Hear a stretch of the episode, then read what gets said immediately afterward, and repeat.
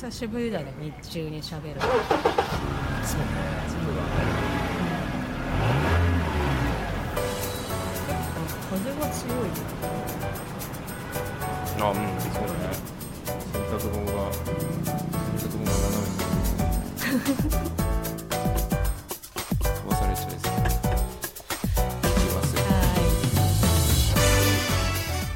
ーリスナーの皆さん今週の配信は遅れての配信となります、えー第192回トランクルームスタジオ。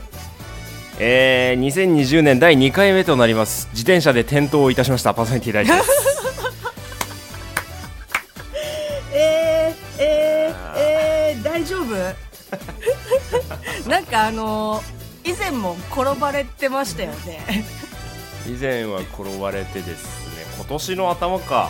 そうだよ。なんどうなっかちゃうんだよって話はしてましたけど、うん、通勤の時ですか？なんかどっか仕事行くはい。途中かなんかで転ん派手に転んでこう美女派手に転んだね。女性がこう美女に見えるという幻覚まで見れるっていういやいや女性が美女に見えるだと助けてくれた女性がブスになるだろ。やめろよ。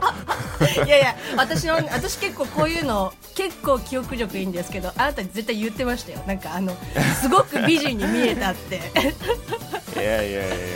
ありましたああね地獄で仏というかね。あー。はい。ものでしたけれどはい。またやっちった。えそれまた やはっちゃったよ。状況的には同じ感じ、まあ会社の退勤時ですね。えー自転今ですねちょっとまあ多少のコロナ対策をということで、うん。えーっとですね自宅から職場まで私自転車で向かってるわけですよ。お。でまあある程度のママチャリではなくクロスバイクを使いまして、ん。こうアップルウォッチでこう経路を測り心拍数を測りなどちょっといろいろ工夫をして楽しんで、え通勤をしている次第なんですけれども、まああのー最速でこう信号とか引っかからずに調子よく焦げて、まあ、向かい風もまあなくみたいな感じで行けて 6, 6キロを大体17分40秒ぐらい18分以内ぐらいがベストなんです今。6キロの距離をなんかそれうんほううんそれなりの速さだと思うよ俺、だけどでねあのまあまあチャリーツしてましたよ。ほそしたらもうちょっと雨の降り始めだったんだよねその日。ううん。でこう車道の方を走ってまして前に路路中の車がいたから、うん。路中の車を右側に避けてうん。こう進もうと、うん。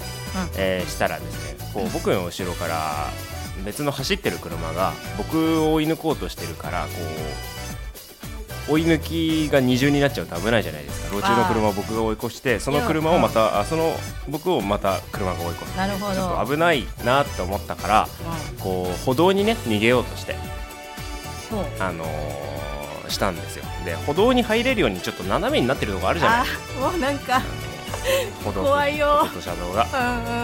うんうん。でそこにタイヤが触れた瞬間ですよ。あのー歩道にガツンとこう乗り上げないでその場でタイヤが空転前輪が空転してこう制御を失い あっつダーンドーン。でも乗り上げきれなかったそうそう乗り上げきれなかった。そうそうズズズズズってなって。低速だったらねある程度こう足をつくなりこう前輪ブレーキをかけるなりこうなんてかしら対処法あったんですけどもうそれすらも許さないようなととこだったので夜勤明け。朝の朝の8時小雨。家まで家まで2キロ。ねえ今ねあんたこうやって普通に喋れてるから笑い話になるけど結構危ないよね。その状況が。危なかった。本当車車だったり前車来てなくてよかったしそのね僕僕が転んだ方向に車来てなくてよかったし、あのこれがねもしバイクだったらもっとやばかったからでね今年の初めは自転車でずっこけてもう丸々前に1回転をして 頭を強く打ったみたいなゴチンってしたっていう話をしたじゃないですか。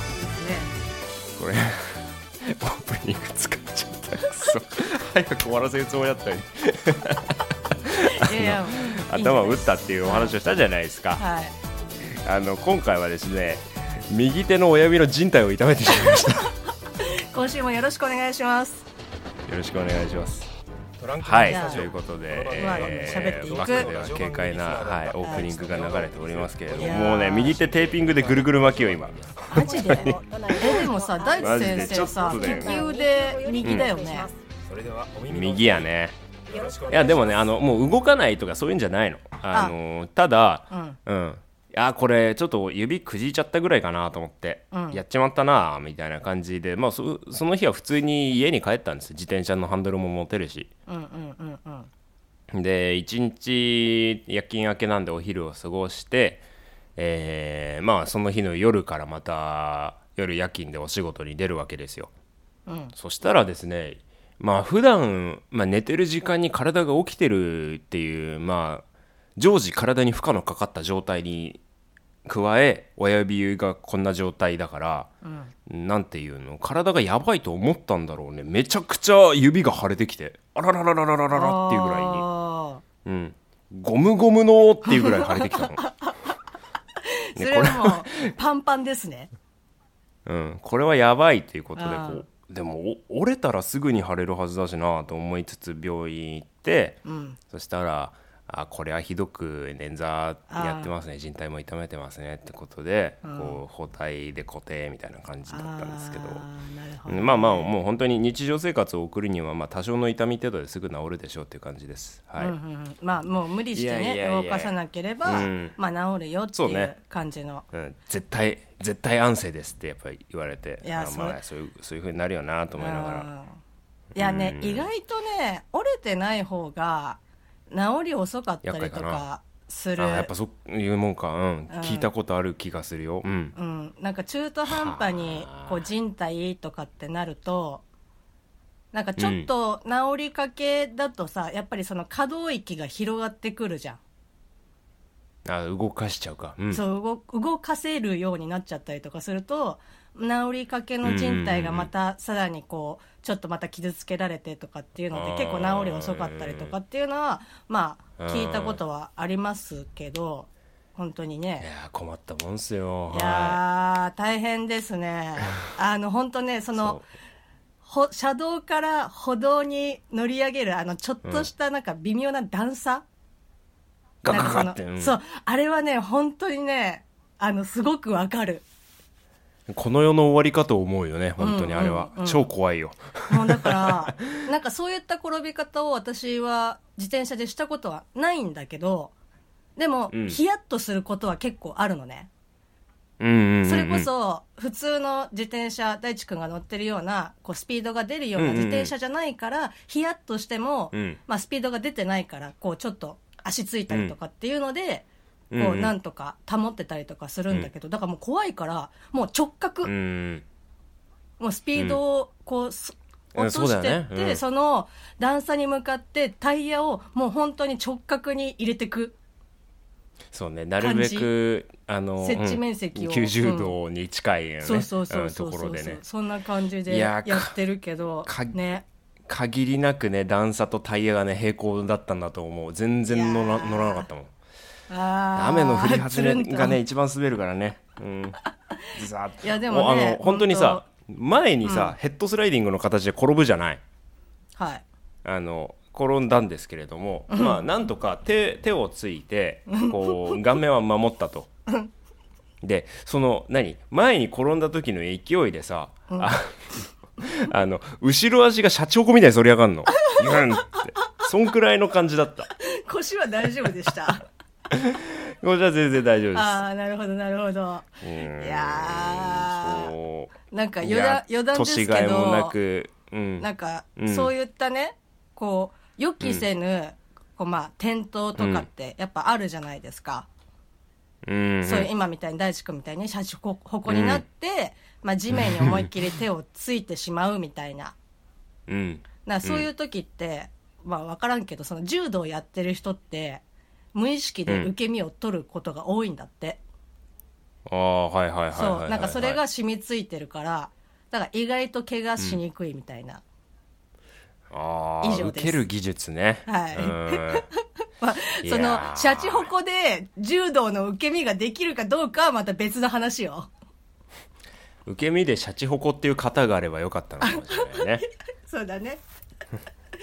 いや本当に無事でよかったですけど、俺いやあのさ俺2020年僕お羊座なんですよリスナーの皆さん。で お羊座は2020年一番運勢がいいと。おあの去年の年末にゲッターズ飯田に言われておりまして。お飯田さんのは結構信用できますよ。そうですね、うん。1月にずっこけて11月にまたずっこけてっていうような感じで。これは運がいいと言えるのでしょうか。はいまあねこういろいろありますけれども。ことあの12月に、うん。あの激運が来るって信じてるよ俺は。ああ今年のね。もう残り1ヶ月、まあ、ん。ほぼ弱ですほぼ1ヶ月ですけど。そうね。まあその間に、まあそれを相殺できるぐらいの幸運が巡ってくるっていうふうに信じちゃってるわけね。うん2回ずこれまでのリザルトを見てみると2回ずっこける、あとあれあのディズニーの抽選を全部外す。あとトランクルームスタジオではあんまりこうバイクの整備の話しないけどバイクで自分で整備しようとしてボルトを舐めて使い物にならなくさせるゆえにオイルが抜けなくてオイル交換ができない。えっとあとはねバイクバイクで転倒というかもあるし、あとは車を外に止めてるから、あのこう雨ざらしなわけですよ。うんうんうん。でね一昨年買ったまだ新しめの車に雨染みというかがつき、まあもともと僕自動車整備士ですからこれは落とせるだ冷静落とせるだろう冷静に冷静にと思っててこうちょっとあのまあまあ後で対処してやろうと思ってちょっと友達と出かけたらですね、ちょっとその友達がボディ磨きのお仕事をやってる人ででそれを見せてみそれを見せてみたらあいやこれ酸性雨のやつだから取れねえかもしんねえぞ。って思ってでいやいや言うてな言うてなっつってやってみたら本当に落ちずやっぱプロ。いやこれまではねうん。いや本当にねマジで。あんあんまりね正直いいことがない。政府から10万もらったぐらいなんですよ なけなしのね、あの渋って渋ってやっと出したあの10万がそうそう。なんかあれだよね。今年の、今年の黒自分マスク2枚と10万だよきっと。マスク。いやあのあれですよ。マスクといえばですけど先日私の、あの父から急に電話がかかってきましてうん。夜夜？夜。でもう私の父なんかは、まあ年齢がもう70いってるんですよ、あらららはいはいはい、はい、見た目はあそんな70言にってまあ見え本当ね見えないんだけど若いですよね、うんうんうんうん。まあ70いっててでそのさ70のね父親が夜に電話かけてくるって、まあうん。この年になってくると何かあったのかなっていうふうに思うじゃん、ねねね怖いね怖いね。すごい焦な何の脈絡もなく急に電話がかかってきてでどうしたのっていうふうに言ったらいや、うん。今マスクの特集をしてる番組を見てると。いきなり。うん。であの、うん。やっぱりなんだかんだいろいろ実験した結果あの不織不織布のマスクが、うんうんうんうん。まあ、一番その飛沫が飛びにくいと、おうん。で今流行ってるねあのよくなんかこう、グレーとか緑色とかはいのさはいはいはい何回も洗って、まあ、10回ぐらい洗ってでも使えますよっていうマスク結構皆さんつけてるの私もよく見るんですけど、はいはいはあれはすげえあはい通気はいはい。性がいいから、まあなんかあんまうん。その番組では、まあ、よくないといういやお前不織布が一番いいぞっていう電話がかかってきまして、あそうっていう。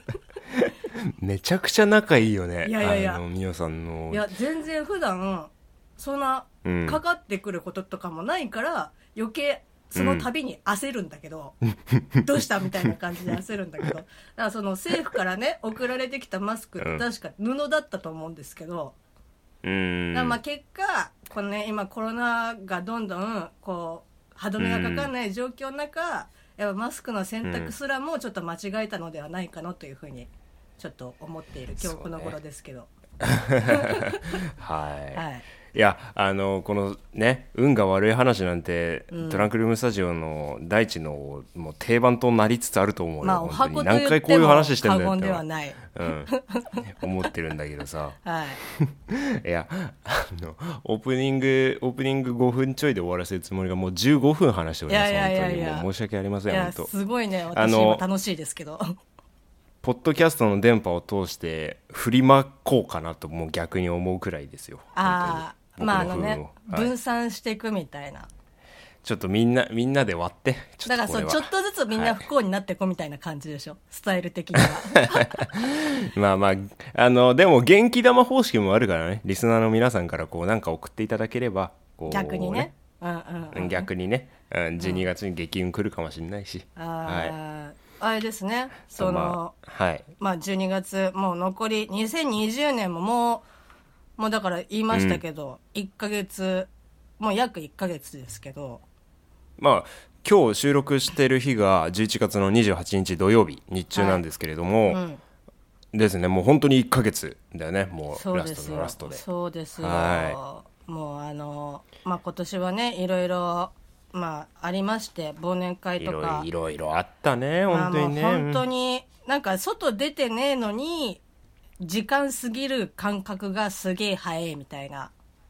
あれもなんかうんそうね。12月というか今年終わりますっけっていう感じではありますけど、まあそんな中ね、まあ、それこそ,、うんそうだそうだ。まあ、映画とかもさその洋画とかはもう本当に大打撃を受けてるじゃないですか。そうね。で、うん。なおかつ、まあ、その中、まあ、邦画が頑張ってくれてたりとかっていうのもあって、まあ、なんとか映画館とか持ってるところはあるとは思うんですけど、うん。まあ、そういった中でさ結構まあ何本かね映画はもう映画館で上映するのではなくこうデジタル配信のみで、まあ、公開をするっていう、配信リリースね。作品も何本か出てきて、新しいこう映画の見るスタイルがどんどん、まあ、ちょっとずつ変化しているかなっていう昨今ではあるんですけど、うん。そんな中でですよ、まあ、私もラジオ、うん公共のラジオを聞く中で、まあ、歌丸さんのラジオですけど、まあもう、うん。このドラマのためにこの媒体に加入したと言っても過言ではないというかなぜ加入今までしてなかったんだっていうふうにおっしゃってましたけどあれですね。思います、あのマンダロリアン2はい、が、マンダロリお言えたね、うん。おー すごいね。口周りが言いづらいですねこのマンダロリアン。ちょっと意識して言わないと、はい。えっ、と2020年の10月の、えー、と30日にシーズン2が配信されているということで、うん。ディズニープラスで、えーとうん。配信がされております。はい。はい。えみおさんもう入入った？いやもうねなんて言うんだろうな、うんまあ、ちょっと脱線するんだけどさ あの最近ね、うんあの、うん。ジャンクを定期的に聞くようになりまして私。おおはいはいはいはいはい。で今までまあ、大地君もさ大地君あのバナナムーンゴールドとかの話とかもさうん。あの設楽さんの出だしとかっていうのもはい聞いてた聞いてはいたけどまあでもなんか深夜だしなと思いながら聞いてなくて、まあね。うん。で最近時間帯が時間帯だから。うん。そう最近タイムフリーで、うんあのまあ、聞くようになって。で、なんとなく今固定で毎週聞いてるのが、まあ、あの月曜日なんですけど、うん。で月曜日のまあ伊集院さんがやられてる深夜のバカ力のジャンクのみ今のところ毎週聞いてるんですけど、なぜかああうんそうでそれで、うん。えー、とだから今週の月曜日かな。だから23日か、23日の中で、うんうんうん。まあえっ、と、香水あ香水ね。うね、んあのえっ、とあれはええいえいたさんでいいですかえいとさんでいいですかいや俺も俺もねあのあの伊集院さん同じこと言ってんだけどエイタかエイとか分かんないからだい毎回木村カエラの旦那が俺の頭で邪魔してくるんだよ。なんかねなんかね本当、うん。いやどっち？エイトだったと思う。エイタじゃないっていう覚え方をしてさる俺は。あの、うんかといって調べる気もないわけ、はいあの気にはなって、気にはなどっちかなってい。うふううんに気にはなってるけど、調べる気もなく、まあ、この疑問のまま伊集院さんと一緒に、まあ、あの走り進んでるんだけど、多分その当然、曲も知らんよ。あはいはいはいはい曲はい。も、まあなんか聞いたことはあるけどまあなんか特に、はい俺も一部しか知らないよ。そうなんか、あの私の中ではあとうとういろんなその歌の中で歌詞でなんかメールがとか手紙がとかっていう風にうん単語が出てくる中、あはいはいはいあとうとう LINE っていう単語が、あの出てくる時代になったんだなっていう風にぐらいの曲なわけ、うん私の中では好きな人いたうんごめんね、そうだね。そうだから、うん。でも伊集院さんの中ではまあ積極的になんか見たらちょっとなんかこれはなんか違うなみたいなうん。まで負けな気がする感、ね、負けな気がするって、だからそれと同じでディズニープラスはなんか入ったらもうちょっと屈したなっていう 感じで、うん。ちょっとね700円ですよ、正直安いと思います、月額700円。そう安い。安いあれは。これだけの作品量ででしかも、うん。もう本当にビッグタイトルからこう話題になった。今までのシリーズが全て700円でどのタイミングでも見れるけど入ったら負けだなって思ってるんで。はいはいはい。いまだに、えー、と加入はしておりません。あ入ってないのか。入っておりません。遠回り遠回りしたね。すいません。あのちなみに今日あの長尺で喋っていいというふうに最初にあうん。の許可が出ておりましたので、特にあのまとめる気もなく喋ってますけど、まあ、やいやだそのね、マンダドリ マンダロリアンが シーズンはい。2が配信ということになって、2はい。でもあれですか、大地先生はもうこの「マンダロリアン」まあ、シーズン1、うん。えっとで今配信してるやつはもうご覧になられてるそうあのね全部じゃないけどシーズン1の今途中です、うんまあシーズン1のまだね中盤くらいいったかなっていうぐらいなんですけれども、あのトラスタでは言ってないんですけどディズニープラス加入しまして、あのねあのす最強マジで本当。ディズニー、まあ、好きならもちろんだけど、まあ、今だとルーカスフィルムとあとマーベルも一緒になってるしあと20世紀フォックスの作品も配信になったので、あー。あのアマプラで見れないやつ大体見れるんですよ。いやもう本当ねなんかううんん、そうね。そう。だから僕アマゾンプライム会員なのでアマゾンプライムビデオもそうだし、まあその他サービスも使わせてもらってるんですけれども、まあそこでのなんていうの映像作品のこう届かないところ、あの有料配信になるアマプラで有料配信になるものをディズニープラスで探してみるとおあるじゃんとか。いうことがこうあるあのできるのであそれは良かったなと思ってアマゾンプラス700円でっていう考え方で入ってます。ああなるほどね。うん、にしてもねその作品数うんうーもそうだし、まあ、マンダロリアンっていう特別なスピンオフもありますし、あの付加価値は700円以上のものは絶対あるなと思いながらすごい見てるね。うん。いや、それこそさそのこの「マンダロリアン」はドラマなわけじゃない、あれドラマであってる、ねうん。映画じゃなくてドラマどだよね、うんうん。うん。そうだから、うん。その私も過去今までその、えーマーベルシリーズのドラマとかもうんうん。要は課金をして見てましたよ、あの他の、うんうんうん。まあ、UNEXT とかで課金をしてトータル8000円ぐらいかけて、そのシリーズ 1セット見るみたいなことしてましたけど、うんうん。まあ、このディズニープラスに加入すると、まあ、そういうなんかこう長尺なこう長いドラマシリーズも見れるという、700そうなんですよ。円で。700円。で700円。あのね。すごいね。すごい、うん、本当にね1000円切ってくるのすごいとい思うよ。やすごいなって思うよ本当にすごいよ、うん。ねあのしかも作品数で。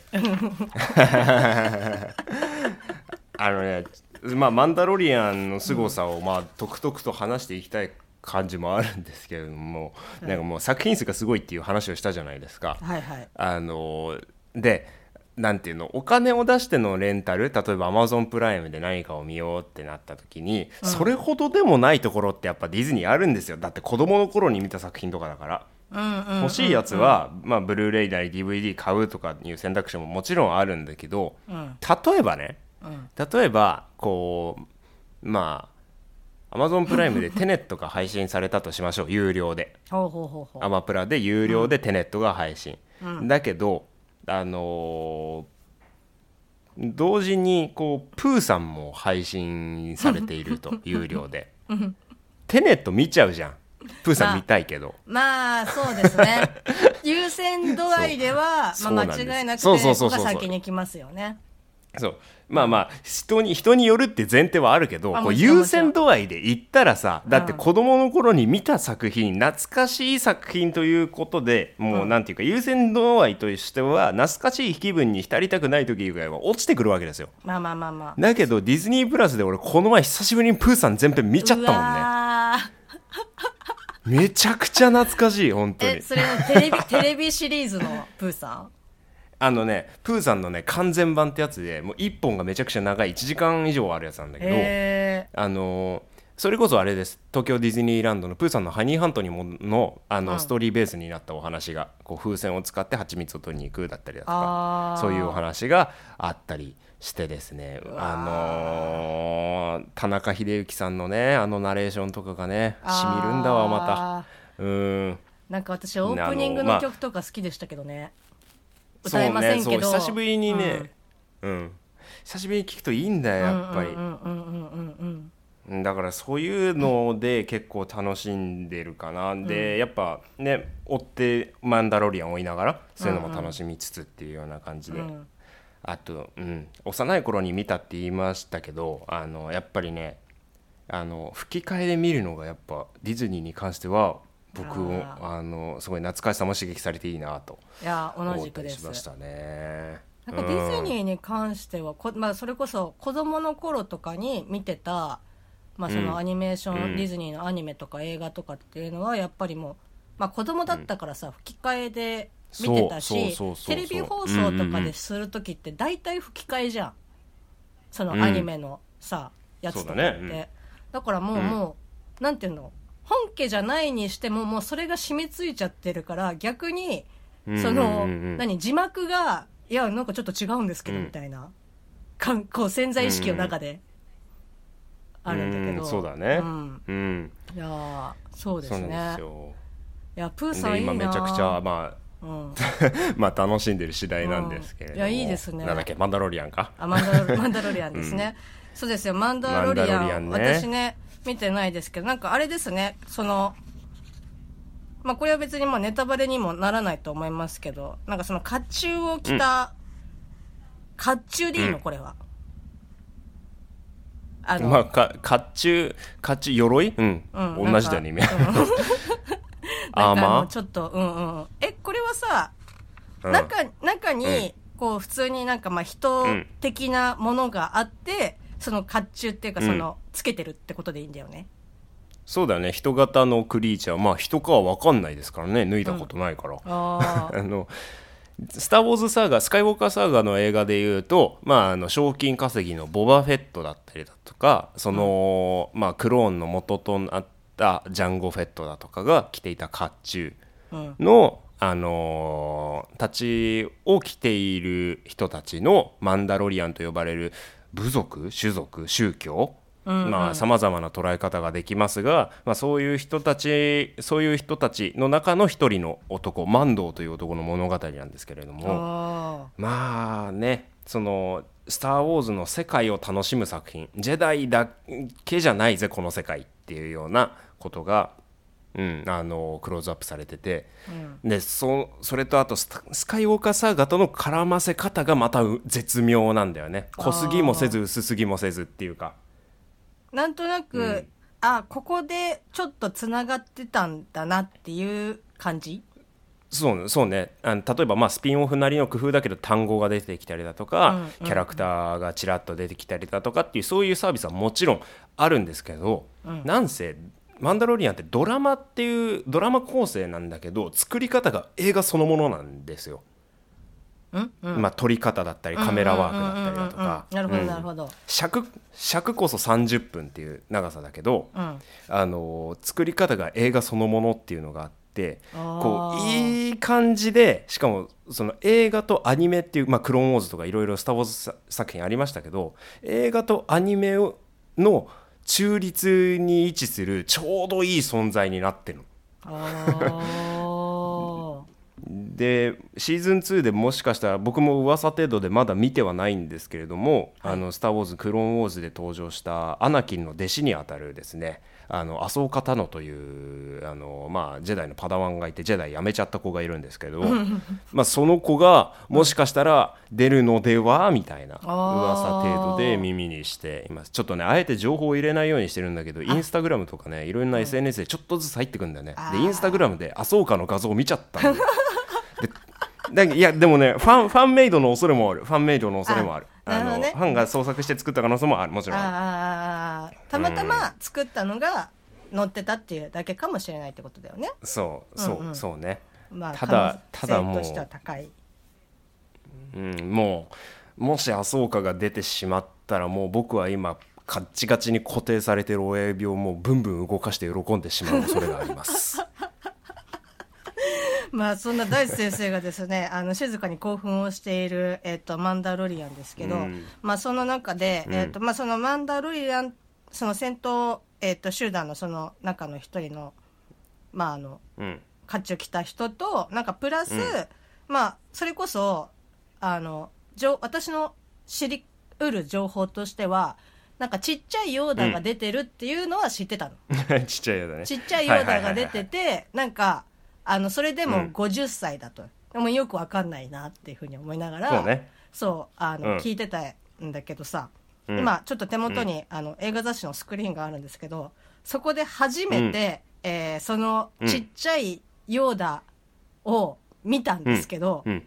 なんかさ、うんうんうん。私の想像してたよりもそんなに可愛くなくて安心した、あそうそうそうそう。俺もね初見可愛くない。全然可愛くないこいつと思った、うんうんうんうんなん。かそのなんて言うんだろう。でまあその赤ちゃん的なまだまだその50歳だけどもうヨーダ的、うんうん。ヨヨーダ？ヨーダ的なのその種族としてはもう全然まだまだ、うん。うんあの赤ちゃんに近いあの存在、うんうん。だから、うん。ああなんかこれはちょっとまあジャンルは違いますけどその BB とかなんかそんな感じうん。の可愛らしさがあるのかなって思って、うん。写真を見た瞬間にえ結構ブサイクじゃねって思いながらうん。ちょっと安心したんですけど、ここでね可愛さに振ってないのもある種の制作組織のジョン・ファブローの工夫だと思っててあのー。あからさまな「スター・ウォーズ最後のジェダイ」のポーグ感っていうのは絶対出しちゃいけないと思うのよ俺。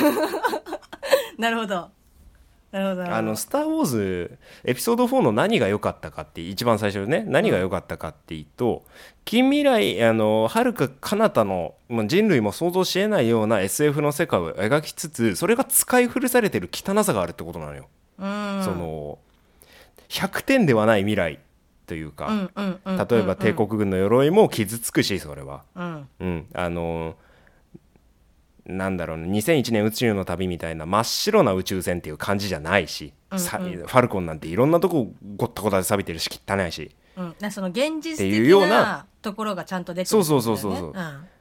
ちゃんと地球人の日常と遠回しだけどリンクする部分が絶対あるところなのよ。うんうんうんうん。でここで人間の赤ちゃんが生まれた時っていうのを想像してみてください。大体猿かゴリラ に近い顔をするんですよ。あこれ本当要するにそうですよ。そうです。はい。よ要するにうん。可愛いっていう感情は外見じゃなくて愛情から生まれるものなの。確かに。まあでこれでマンダロリアンを見てみるとうん。あのチャイルドにザ・チャイルドっていうヨーダと同じ種族の50歳前後のあのせちっちゃい醜い生命体に愛情が芽生えるんだって。なんかあれですね。いやこれ本当にこれ本当に本当に。あのーうん。そのこのザ・チャイルドまあその名前がまだこうよく分かってない不明ね。ていうことになって、まあそのヨーダと同じ種族で年齢がまあ50歳ぐらいと。で、うん。本当あれですよ。あのサイズ感的には何ですか？まああの30セン高さ30センチもない感じですかね。そうね本当にちっちゃい。あれを適切にあの大きさを適切に説明するものがない全然。あの、うん、よく女の子が遊ぶようなあの人形あるじゃないですか、うん、お風呂にもは一緒に入れるよみたいな。あのポコちゃんみたいな感じのサイズ感だと思っていいと思うんですけど。はいはいはい。はいはいでこうこのスクリーンの中では、まあ、ちょっと目玉がねあのちょっとでかい、うん、まだ当然その、うんね、成長過程だから顔がでかくなってないから、まあ目がでかくなってるっていうか目がでかいように見えるんだと思うんですけど、うん。で、なんかこう、うん。何でもね、口に入れちゃいますって。でもすごく好奇心旺盛ですって言って、うん。そういう、こう、動きから来る、ああ、もう守ってやらんとな、みたいな感じの 可愛さがあるのではないかなというふうには、ちょっと推測はしているんですけど。うん。そう美穂さんその通りですね。本当に動きがね本当にあの動きと仕草であの可愛いと思わせるというかうん。あのうんただ主人公のマンドがそのザ・ザチャイルドにあの、愛情を覚えるというか愛情をくすぐられる場面っていうのは多少なりとも作りは強引なところがあるとは思うんですけれども、うん。そのチャイチャイルドに愛情を抱けるモードに視聴者がなってくると、もうそれはもう関係なくなってくるねやっぱね。ああ、すごいその、ちょっあとの強引さうんに見えてたところは、まあまあストーリー上ね、うん。うんうん。まあこれからその話話数を重ねていくにつれてマンドの過去とチャイルドが重なる部分もあるのかもしれないし、うんあのまあ、そういった描写そういったところに近い描写もあのフラッシュバック的に挟まれるので、あのぜひともそこはあの話数を重ねてこう解読していくがいがあるようなところなんですけれども、まあねいいよちょっと。あの早く次が見たいっていうような感じより僕はもうゆっくりゆっくり解読をしていきたいっていう感じなんだけど。ああ、そうね。うん。まあ、早くね、うん。こう、まあ、先が気になって見てしまうと、まあ、その後、みうん。ね、続きを待つという、あの、拷問が待っているので、そう そうね。そう、早早食いだと消化しきれない感もある作品だから、うんうんうん。ゆっくり噛んで楽しむのがいいと思うかなと、えー個人的には思っております、はい、えーっと、こうのん、ザ・チャイルド、あれですね、なんかこう、グレムリンと、グレムリン感あるね確かあの、にねスター・ウォーズに出てくるヨーダを足して2で割ったような感じですかね。あ、だから、サイズ感的にはグレムリンのその、ギズモに、ギズモでしたっけ？ギズモだね、うん。うん。グレムリンだと凶暴化した方になっちゃうからね。あ、そっか。ごめんなさい。あれですね。あの、水に。あ確かにギズモだな。うん。そうそう。なんかビジュアル的には、まあ、ギズモを、をもうちょっと。まあ耳。もね、うんとんがってるしね、ううんん。ギズモにたらふく食ったギズモみたいな感じだななんかを そうですね。太ったギズモみたいな感じなのそうが出てくるですね。まあ、ギズモはね、あの、夜、あの、ご飯あげるとダメですけど。はいはい。はい、ダメです。はい、まあ、ちょっとね、ま あそんな感じ感じで、ですかね。ちょっとあの、うん。マンダロリアンの話をさせていただきまして、で、まあ、今日ちょっとね、長尺っていうことでお話しさせていただいておりますけど、長尺で構いませんよ。ちょっと、はい。うん。まあ、これを機に、まあ、いろんな、こう、うんそれこそね、ディズニープラスで、今までの、うん。まあ、過去作というか、まあ、エピソード、まあ、4、5、6、1、2、3、えー7、8、9と、それもはい700円で見放題という。やばいっすよ、マジで。700円で見放題です。んそう。で、マンダマンダロリアンもシーズン1がこう放送され、えー10月に2がまた配信が始まりという、まあ、まさに今こそスター・ウォーズを、まあ、もう一度こう、おさらいをするという時期に差し迫っているのではないかということで、えそうですね。ースクリーンで、えっ、と、募集というか、あの、集計をした、えっ、と、キャラクター総選挙が、えー行われておりました。えーそしてですね、はいはいはいはい。ちょっと、まあ、まあ、これはちょっとね、簡単すぎるかなって思うんですけど、まあ、あの、うん。大地君に、えーこのスクリーンを読んでいる、えっ、と、うん。人たちが選ぶキャラクターランキング1位は誰かというのをちょっとまあ当てていただこうというコーナーをちょっとですね、今勃発したいと思います。全然あの打ち合わせでこん ここまで言ってませんでしたけど。うんはい俺今初めて聞いたから全然面食らってるんだけど。なんかね、そのスター・ウォーズ総選挙で、なんかまあはがきとか、ウェブ、うんうんまあ、このスクリーンのね。で、あとツイッターとかで、その、まあ、このキャラクターが好きですっていうのを全部集計して、一応ですね、うん。えーうん。30位まで。うん。まあ、それは、えっとね、クローンウォーズシリーズとか、ローグワンとか、そういうなんかスピンオフも全部含めて、うん。どのキャラクターがこういいかっていう、まあ、ランキングをですね、まあ、あのスクリーンの方でつけておりまして、ちょっと1位をピンポイントで当てるという、うん。はい、うん。今ちょっといやーそこはどうですねか、うん。まあ大多数大多数がルークだと思いますよ。あただルークだと思いますけど、はい。僕はそういう謙虚な答えはしたくなくって、なるほどなるほど。今までのスカイウォーカーサーガとほざいている公式がスカイウォーカーサーガとほざいているあの全9作品、でそれプラススピンオフなんですけれども、はいあのですねこうススカイウォーカースカイウォーカーみんなうっさいと。あの青年がいてお父さんが悪でお父さん実はいいやつで悪に落とされてて、だけどだけどその悪に落とした張本人の孫はまたいいやつになって みたいな感じでもうすごい面倒くさいじゃないですか。まあこじらせてる感はありますね。うん。結局僕らが1970年代から見せられていたあの「スター・ウォーズ」という宇宙の西部劇は結局スカイウォーカーサーガとは言わないんですよ僕が思うに。じゃあ何か。エピソード9で最後に最後の最後にまたお前かと言われたパルパティーンのおじいちゃんパルパティーンサーガをずーっと見せられていたわけです。だ なるほどなるほど。はいだはい。だずっとそうずっとそうでしょ？まあそうですね。ずっと。悪い悪いやつ悪いやつが横路に落とされてだけどねなんか結局裏で暗躍してて「生きてまして」みたいな感じで、あのなんかはい。パイプみたねいなノズルにこうつパながっイプみたいてなつながれて、えあのスノークは実はわしでした。わしじゃねえよって話なんですけれども あのここれこれはこれはもうパルパティーンじゃないですか。ああ、ちょ第一的に考えるにパティーンですね。第一位がパルパティーンということで。はい。えーとむしろ、うん。みんなみんなパルパティーンサーガを見てたんだから パルパティーン好きじゃないとこんなに「スター・ウォーズ」は成功しなかったと思う。なるほど、なるほど、なるほど、なるほど。ああ、うん。そういうことですね。えっ、と、ちなみにですね、えっ、と、まあ、はい。最初にね、い、や、本当の予想、はいはい。まあ、予想的にはみんなルークじゃないっていうふうに言っていた、うんうん、えールーク、スカイウォーカーはですね、第4位でございます。4位？そえトップ3にも入んないの？はい、えっ、と、4位でございます。マジか。で、ちなみにですね、へー。えっ、と、大地くんが、えっ、と、まあ、予想されたパルパティンですけど、えっ、と、このん。30位には入っておりません。入ってないんかい、入っておりま。ということで、まあ、1位はですね、えっ、と、大いに外れまして、えー、ハンソロが第1位でございました。よいよーやっぱそあソロが入ってくるかはい、よいしょスター・ウォーズ屈指の大人の男ということで、えっ、と、ハンソロが第1位です。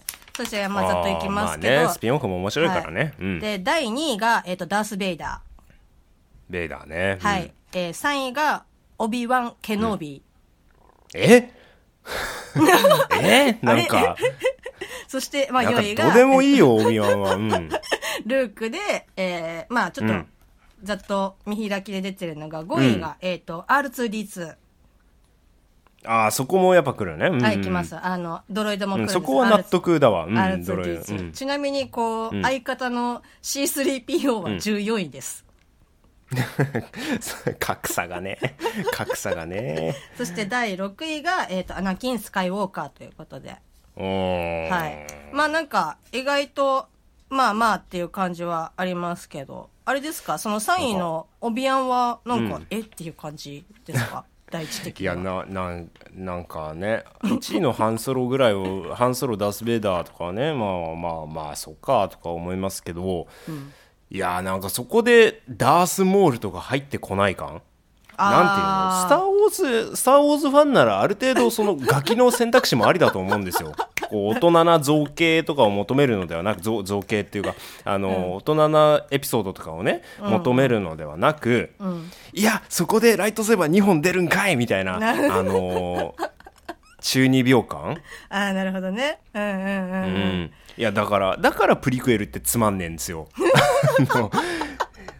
いいの光る剣と光線銃でドンパチやってればいいのにさなんか鑑定劇みたいなの見せられてさみたいな、まあまあまあまあまあ後半はね知り,、あの知り上がり的によくはなったとは思いますけどはい。うーんそうねだだとしたらねドロイドとかそういうのちゃんと入れていいんだったら僕は ATAT とか結構好きですけどね。AT-AT とか X ウィンああなあのあれよ雪雪山のところで出てきた四足歩行のでっかいやつ。ちなみに ATAT はランキングに入っております。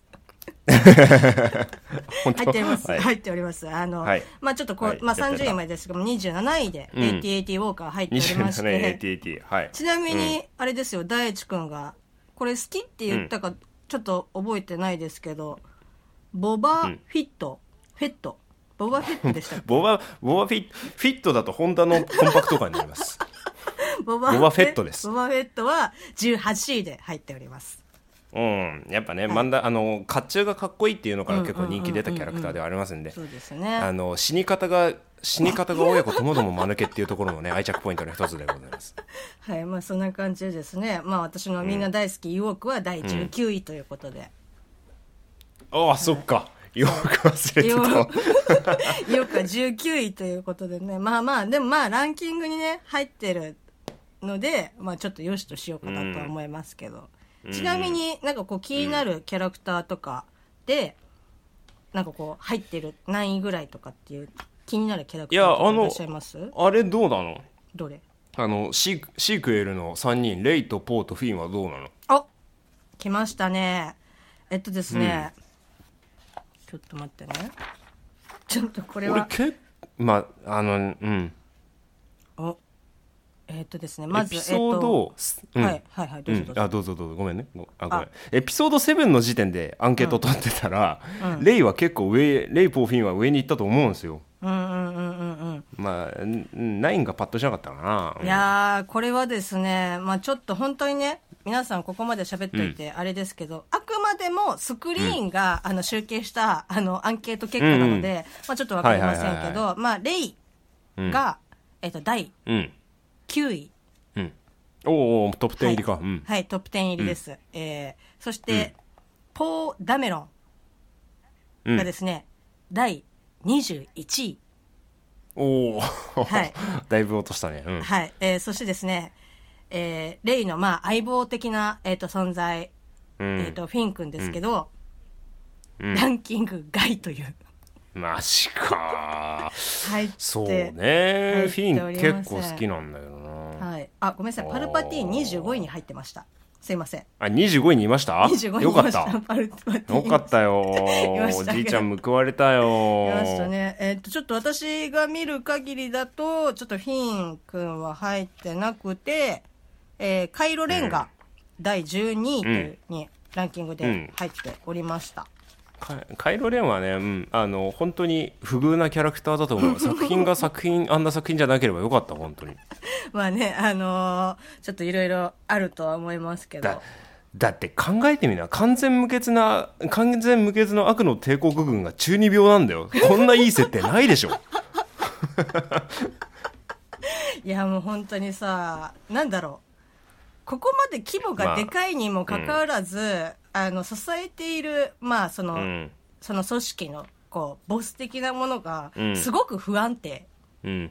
うん。まあそうそうね。ううん。ん、なんかこうね、あまあ、のうん。エピソード456がこう宇宙宇宙規模の親子喧嘩とかよく言われてますけれども、シークエルエピソード789のこう何カイロレンはあれでしょ？宇宙レベルの反抗期ってことでしょ？そうですね。まあ、あの、なんとかね、その反抗期を終え、反抗期終わった終わったね。終わっうん、て、終わって大人になって、まあ、大人大人のの一歩に、なんか、踏み出して、まあそこからは、血したしね。うん。そこもやっぱ納得できないんだよな。やっぱね、どう、何回、何回思い返しても、やっぱそこの何回見ても何回そこ見ても、いや、それはやっぱり違うと思ううんってなるよね あれ？みたいな。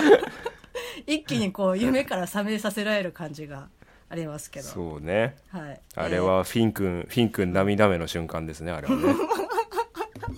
いやーもう本当ね、外で頑張ってるのにね、本当。ね頑張ってるのにね何やってんだよって話ですけど。宇宙船から降りて宇宙船の上で戦ってんだよバカでしょあいつ本当に。いやーもう、意外とねこうやってキャッキャ突っ込むのとかも楽しかったりとかすると思うんですけどうんうん。まあえー新たな楽しみ方ですね。そうですね、で、えー、とそうしましたら、えー、とこれで、えー、と最後最後とかね私の方からちょっと最後にしたいと思うんですけど、えー、ともう一つですね、名場面集という、まあいろいろあはいはいはいはい。あの歴史があります。あのナンバリング的にも一応、なんあ9までありますしそのスピンオフとかも合わせると、まあもう本当にうん。多岐にわたる歴史がありそれぞれ名場面がそうね。うん。あると思うんですけど、これもですね一応うん。このスクリーンの方で統計を取って、うん。まあ、ランキンおグう。形式で、一応ランキングは5位までですね、うん。えーピックアップ、えー、とされております。うんうん。さあここでですねまあちょっとなかなか難しいとは思いますけど、これもうん。運命だと思って頑張っていいただきたいと思います。この「スター・ウォーズ総選挙、えー名シーン部門の第1位を当てていただこうというコーナーでございます。よいよー。はい。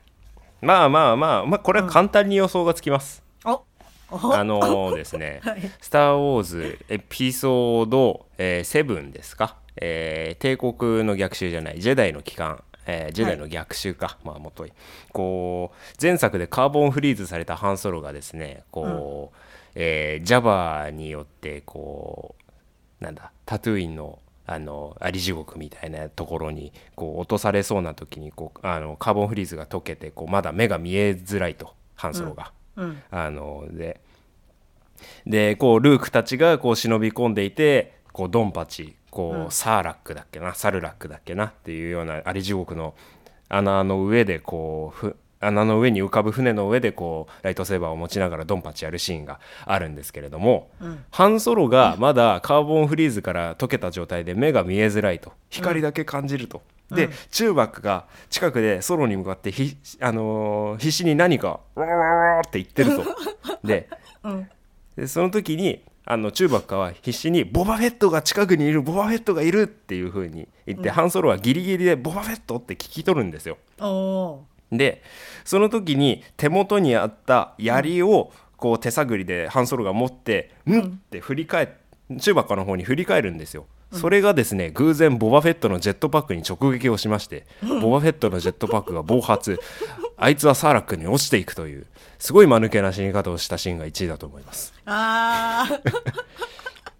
ちょっとボーヘッドのね死亡シーンが一番一番よあそこが一番スター・ウォーズで面白い。なるほどなるほど。えっとですねちょっと途中までヒヤヒヤして聞いておりました。えー。いや、あの待って。あ、はい。もう、もう今のでね、俺の答えは確信に変わった。何？これ当てに行って、当てに行っていい？本当に。おどうぞどうぞ。当てに行っていい？どうぞ ?I love you, I know でしょ。うわー！えー、それでは早速、えー、とサクッと答えを言っていきたいと思います、えー、とスクリーンが統計した「スター・ウォーズ総選挙名シーン部門」えー、と第1位は、うん。ムスタファーの対決、えっ、ちょと、シスの復讐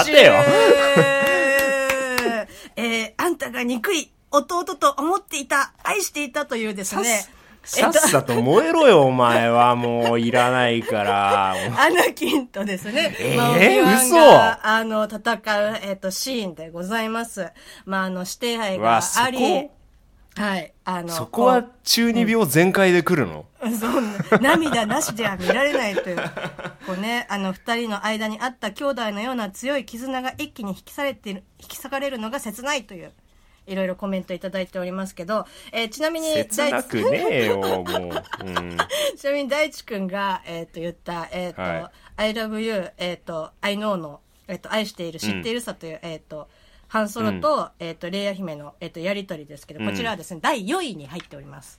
よいし うわーなんか2位とかにいてほしかったな ちなみに、一番面白くない外し方じゃん、それ。本当ですか？いやいやいや、で途中までになんかね、ヒヤヒヤしてまして。だってさ、スター・ウォーズさ、名場、だってそんなこと言ったら私の大好きな、あの、ポーが、あの、死んだと思って、やっぱ生きてたみたいな、あのシーン、めちゃめちゃ好きだけど、うん。入ってないもん。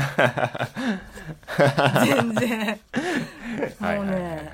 で、まあ、第えっ、と、2位が、えっ、と、ダース・ベイダーがルークの衝撃の告白、あ、ダース・ベイダーがルークに衝撃の告白という。ああ、はい。スカリフでね。あはい。スカリフ、スカリフじゃないや。ベスピンでね、はいはい。そうです。私はお前の父なんところですね、うん。ノーっていうところですけど。はい。うん。えっと、そこが2位。で、3位が、えー皇帝の前で戦うベイダーとルーク、えっ、と、ゼザイの期間ですね。えー、はい。なんかなんかあのテンポの悪い感じな。あの、ね、その、僕はジェダイだって、で、父も、そうだって言って、こう、これはバレる前ですかね。そうね。あバレるの前。お前の仲間にはならないって断るシーンですね。うんうんうんうん。そして4位が今の大地くんがですね、見事、あの、当ててくれました。あの、ハンソロとの、えっ、と、愛している知ってるさという、えっ、と、凍結前に愛の言葉を交わす二人。えーそして第5位が、えっ、と、有機気象の受賞ということで、まあ本当に、えっ、と、新たなる希望の、まあ一番最後、ああはいはあの、いはいはメダい。はい、はいル、メダルをですね、うんそのルーあクと、のあの中盤か中盤からだけメダルもらえないやつね。そうそうそうそう。ルークと、まあ、ハンソロがね、メダルをもらって、うん。まあ、それこそ、こう、ちょっと具体的な感じで、壇上に上がり、みんなにね、こうエンドロールの本当に直前に。そうそう。で、あの、中学科がなぜもらえないのかという問題は、まあ、そのままうん。ありますけど、えっと、そちらのシーンが。だからあいつが最後に吠えているのは、うん、あ、もらえないっていう。種族さ種族差別の声なんですよあれは。あー、なるほど。これがあれですね。今の時代に放送されていたら、きっと大問題になってるでしょうね。そうですね。あれなんだっけ？なんか書き換えとかでさあのー中馬かにもメダルが後から下げられなかったっけ？忘れちゃった。あの合成みたいな感じってこと？そうそうそうそうそう。スター・ウォーズあるあるですよね。後からアップデートどんどんされていくっていうパターン、うん、あー。確かそうだったと思うな、あるんですかね。うん、時代、うん。今の時代に合わせてというか、そうね。ありえるかもしれない、うん、がまあ5位ということで、はい、うん。いただいておりました。いや、意外とね、な。かなか難しいですね。ムスタファーでの戦いがこの1位になったっていうのはやっぱりそのエピソード456でこう補いきれなかったライトセーバー戦っていうのがこうちゃんとアップデートされたのが選ばれてるっていうことなんだろうなやっぱり、うん。うん。なんか非常に興味深い今あれでしたね。やっぱどうしても456基準になっちゃうわけですよ。こう「スター・ウォーズ」うんあの456頭こっちこっちだと。やっぱそそこがそこがやっぱりこう聖書的な位置づけで考えられてるとやっぱ他ってどうしてもないがしろになりがちだから、あうーん。そうでもプリプリクエルのねエピソード3のそのムスタファーでの戦いが選ばれてるってことはちゃんとそのプリクエルはこうエピソード456のアクションをアップデートさせるっていうことに関してはちゃんと仕事をしていたんだろうなっていうふうに今感じましたね。おちょっとじゃあ改めてこういうねまあちょっとこういうふうに思う、ファンの人たちとかこういう映画雑誌を見てる人たちが選ぶ感覚がちょっと分かっている、改めてあそうなんだっていうふうに思えることとかそうね。思いますけど、やもうほんとね、あれポーのあの生きてたところが入ってなかったっていうのが本当にね ちょっと納得ができないというか。まあ、まあ、あのエピソード7のあの反乱軍の基地のところでしょ？そう俺のジャケットのところでしょ？そうそうそうそうそう。そうもうだからうん。もうあのこう生きてたって分かった週だってもうさ始まった早々にさ地面にこう地面にっていうかさ圧死するじゃん ポーさんあのフィンがいるところでさ、もううん私としては、あこの人はここまでの役割の人なんだなっていうふうに思ってましたけど。そうね。しかも直前にあのタイファイターでの見せ場があったからね、うんうん。あのバディものみたいな。そうそうそうそう。名前聞き合って一緒に機銃壊してでうん。脱出っていう、うん。ありましたけどそうだからああこれこれがこう、このシリーズこれから始まる、まあ、いわゆるその新世代のシリーズで活躍をしていくキャラクターなんだろうなって期待をしてみたらもう序盤でいなくなるという、あこの人じゃないんだっていう。違ったみたいな、うん。感じあれがね、うん。あれがエピソード7後すごい憶測を呼ぶんですよ。あのタイファイターで墜落した後勝手に助かってるじゃないですかあいつまあ。あいつはもうファーストオーダーなんじゃないか説とかいろいろありましたけどね。そんなこと考えてるのあるの？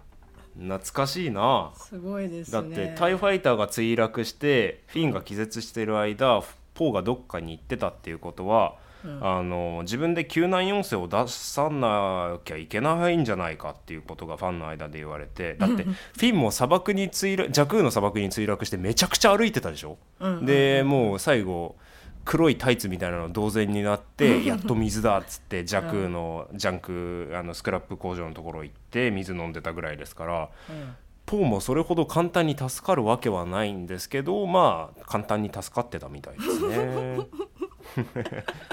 まああのねあのそのフィンとかもねちょっとまあこのスクリーンの、えっと、名シーンとかではランキングは、まあ、4位まであ4位5位までしかあの集計はされてませんけど、まあ、フィンとかもね、うん。そのうん。一番最初でこう戦ってる中でその仲間の血とかを見て、こう決意をして、うん。まあ、脱退をするっていう、はいはいはい。あのシーンなんかもあると思いますけど、まあ、それも入ってますしあとはあのうん。ジャバジャバのジャバズハットの宮殿にとらわれる、えっとレイヤー姫の、えっとシーンも入ってます、うん。はい、ああ あのセクシーなやつね。そうですね、まあそれ入って俺俺は俺はレイヤー姫の中で何が一番好きかっていうと、うん。ソロを助けるときにあの宇宙人に変装したあのレイヤー姫好きですね。ワッチューワッチューって言って懸賞金中ばっか連れてきて懸賞金をあげようとするレイヤー姫が大好きです。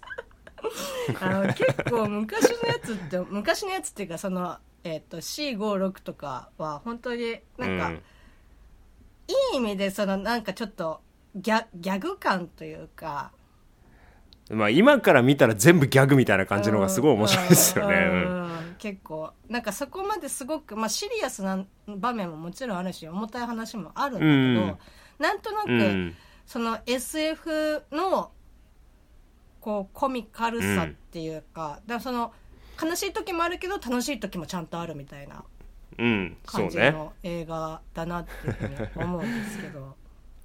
あの「スター・ウォーズ」の「バトルフロント」っていうあの多人数で戦うゲームでですねこあうレイヤー姫がこう使えるんですよ。でレイヤー姫のコスコスチュームにそのその宇宙人の変装したレイヤー姫のコスチュームがちゃんとあって 俺そればっか使ってた あそういうのに選べるの？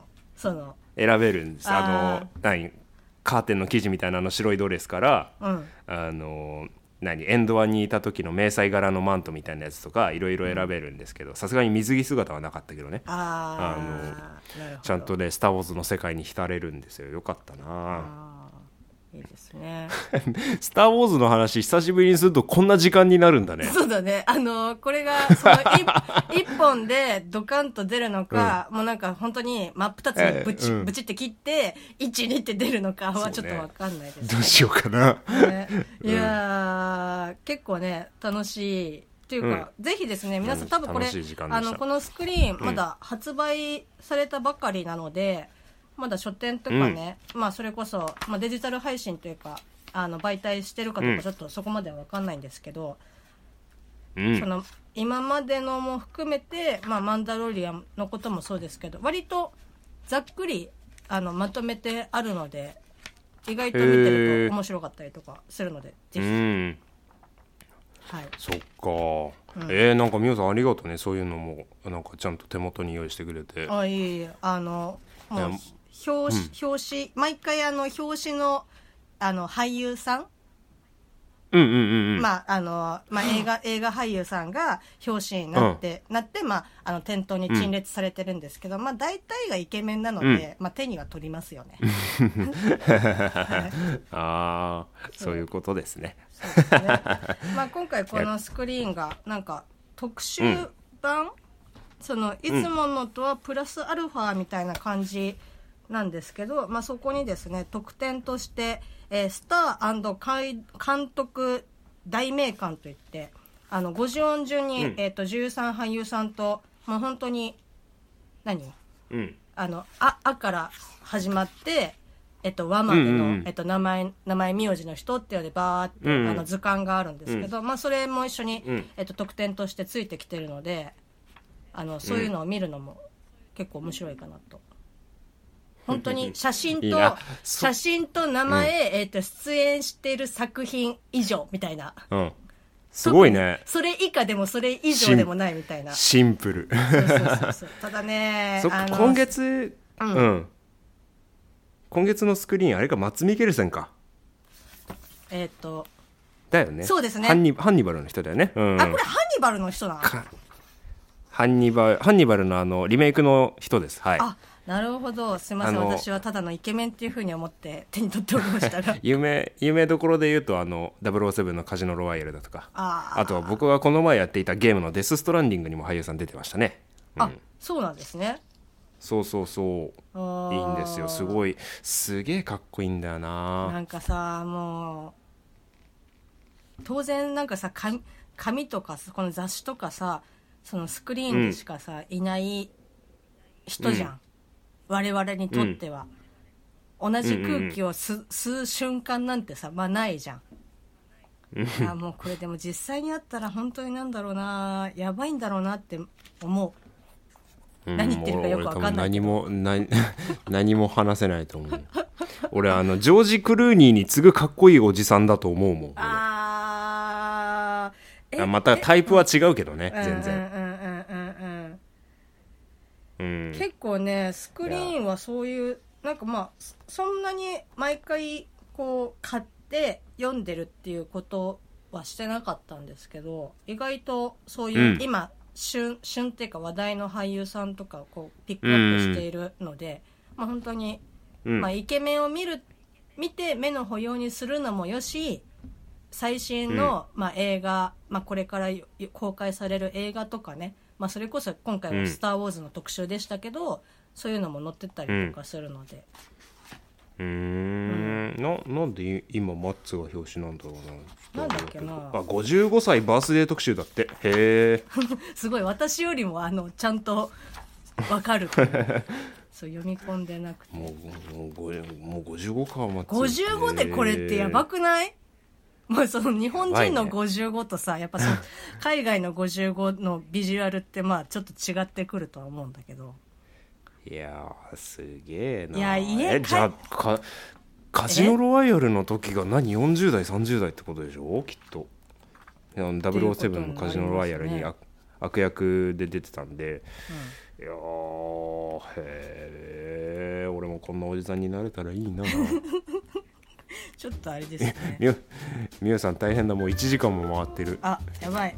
すいません。あのうん。とりあえず。いやこん今回さ、うん。スター・ウォーズ」の話してなんかあのアメリカにね間もなくオープンするあスター・ウォーズホテルの話をねしたいねみたいな言ってたんですけど、そこにたどり着くまでにまたねあの結構盛り上がってしまったので次回はちょっとあのーカリフォルニアフロリダ？どっちだっけ？あの、えーとにオープンフロリダです。のフロリダのディズニーリゾート、ディズニーワールド内にオープンをするスター・ウォーズ・ギャラクシー・ゼッチに付随する宿泊エリア、えースター・ウォーズ・ギャラクティック、えースターシップ・トゥルーパーズ。違う。えーっと えーっとはい。まあホテルについて。スタークルーザー。スターシップ・トゥルーパーズだと虫が大暴れする映画になっちゃうはい。えーっとはい、についてちょっと次回お話をしていきたいと、えー思っておりますのであの次回も皆様ぜひともお付き合いいただけたらと思いますよ。